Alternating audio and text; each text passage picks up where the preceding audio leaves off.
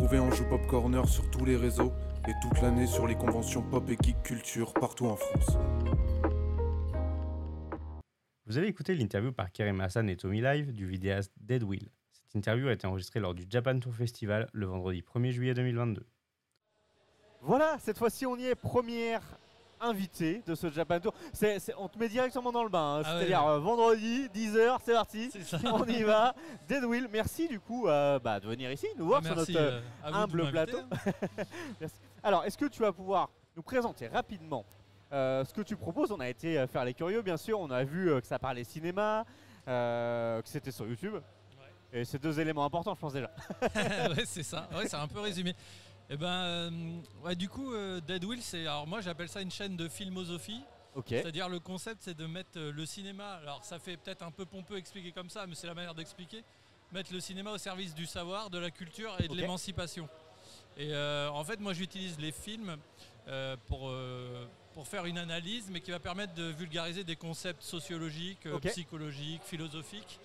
Et euh, avec une sorte de thématique de fond qui est euh, l'aliénation euh, de la société, l'aliénation euh, du déterminisme psychologique.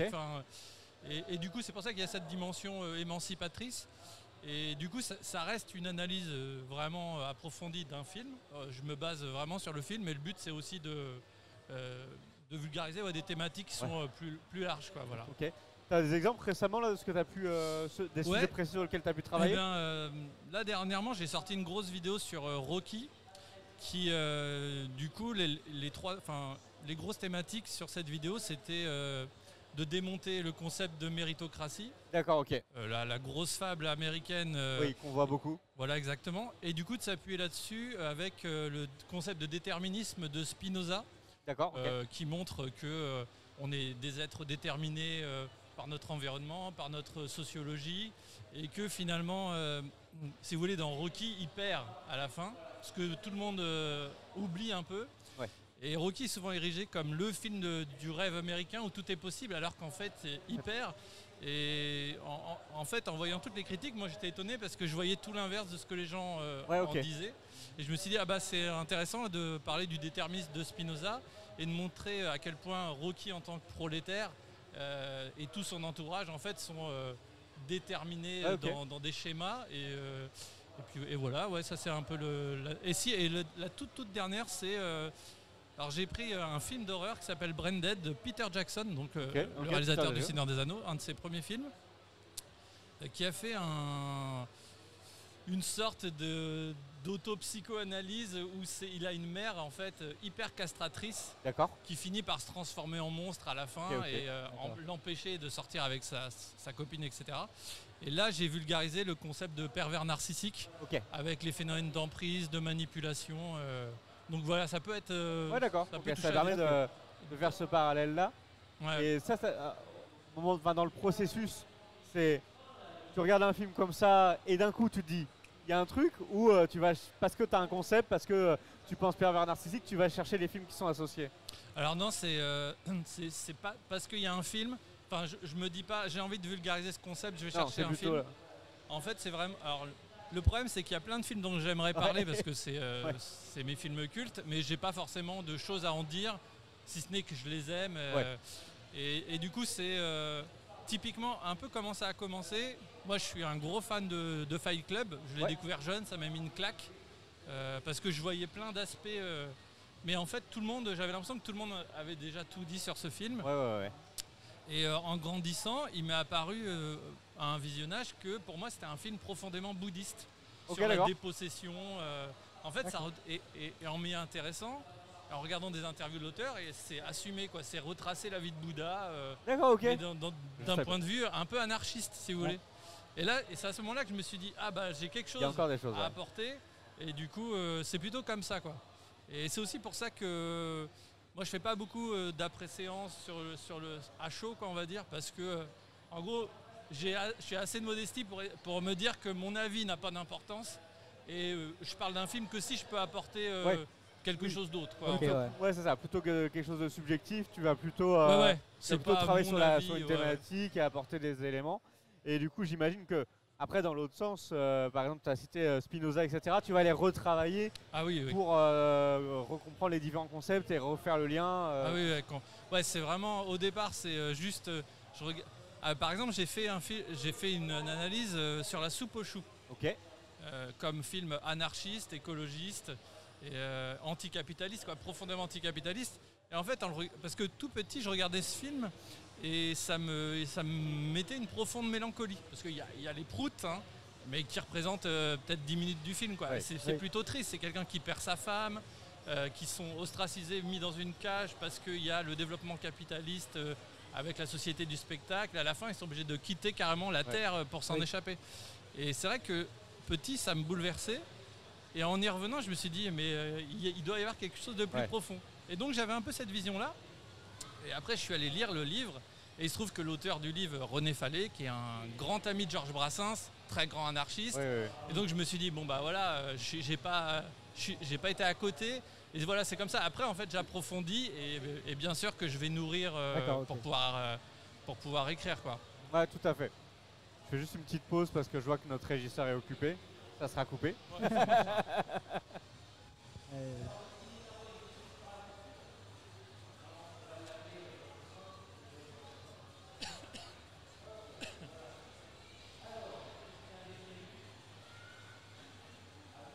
De bon matin. C'est bon, t'es de nouveau dedans, euh, un Warthog peu ouais j'avoue. On peut reprendre Non, mais bah, on fait une petite pause. hein, nous, euh, tu sais, on est chill. Hein. Ici, on discute. yes. D'accord, t'avais peut-être une question euh, Bah ouais, genre, euh, du coup, tu analyses les films euh, sûrement sur sa manière de film d'être filmé, les jeux d'acteurs, les scénarios. Alors et ben justement c'est un peu j'évacue un peu ça D'accord. parce que du coup il y a beaucoup de monde qui, qui fait Ouais. ça et comme euh, moi mon angle il est plus euh, tu vois enfin du coup pour le scénario peut-être un peu plus Ouais. au final Euh, parce que c'est vrai que en fait je fais un peu comme de l'analyse de texte à- au, au collège ou quoi c'est si tu veux je moi je regarde le film euh, Enfin, quand je fais mon analyse, je regarde le film en deux jours. Peut-être, je fais des pauses toutes les D'accord, 2-3 ok. minutes. Et en fait, j'écris, j'écris tout ce que. Et du coup, euh, c'est plus lié, ouais, quand même, euh, je pense, au fond, au scénario. Et euh, alors, des fois, je, des fois, bien sûr, je, je montre comment la réalisation peut appuyer un Ouais, propos, ça, voilà. tu vois. Euh, sur des plans séquences, sur euh, des manières de filmer pour mettre, tu vois, plus en lumière, je sais pas, un aspect du personnage. Mais c'est vrai que je m'attarde pas non plus trop là-dessus. D'accord. Mais à, à côté, sur ma chaîne, j'ai fait.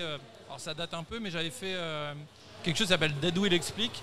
Là, pour le coup, euh, je faisais de la vulgarisation euh, de techniques cinéma. J'expliquais, euh, je sais pas, un travelling compensé, euh, le cadrage, la Oui, lumière, des choses comme ça. Et du coup, pour, euh, enfin, du coup, genre, le truc qui me vient en tête, c'est du coup, t'as fait des études de- dans le cinéma ou euh, pas du tout C'est vraiment euh, une passion?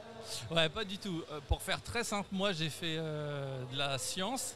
J'ai été chercheur euh, bah, au CNRS de Tours pendant 7 ans. Et j'étais musicien à côté, donc j'ai tout plaqué pour vivre de la musique. J'ai toujours été passionné de cinéma et de vidéo, faire des courts-métrages. Et en fait, je me suis formé à la vidéo un peu euh, comme ça, en créant des associations culturelles dans le coin. Et, et comme je suis passionné de cinéma, bah, Ouais. après, euh, ça a été un peu na- naturel. euh, mais du coup, il y a cet aspect vulgarisateur euh, que je faisais beaucoup dans la science que j'ai gardé. Mais du coup, je parle plus vraiment de science. Mais, mais comme j'aime beaucoup, euh, ça, ça, c'est un peu, je pense, le travers du chercheur. On, Ouais. on continuait tout le temps à apprendre. Et comme je- on, on parlait de Spinoza, euh, il y, a, il y a trois ans, je pense que je connaissais rien à Spinoza en fait.